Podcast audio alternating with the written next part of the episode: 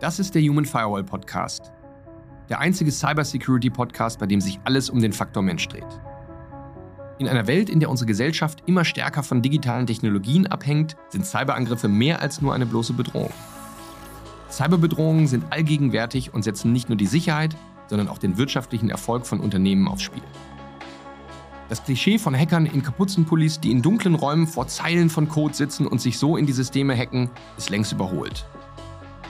Cyberkriminalität ist ein hochprofessionelles Milliardengeschäft, ein lukratives Business. Alleine in Deutschland haben Cyberangriffe auf Firmen jährlich einen Schaden von über 200 Milliarden Euro verursacht. Phishing-Mails, Deepfakes, Ransomware, Angriffe zielen gezielt auf einen Faktor ab. Menschen und ihre emotionale Manipulation. Wir bei SoSafe legen den Fokus daher klar auf den Faktor Mensch. Denn es sind Menschen, die zur Sicherheitslücke werden können oder aber zum stärksten Teil der Cyberabwehr. Wir sensibilisieren für die Rolle, die jeder einzelne von uns in der Cyberwelt spielt.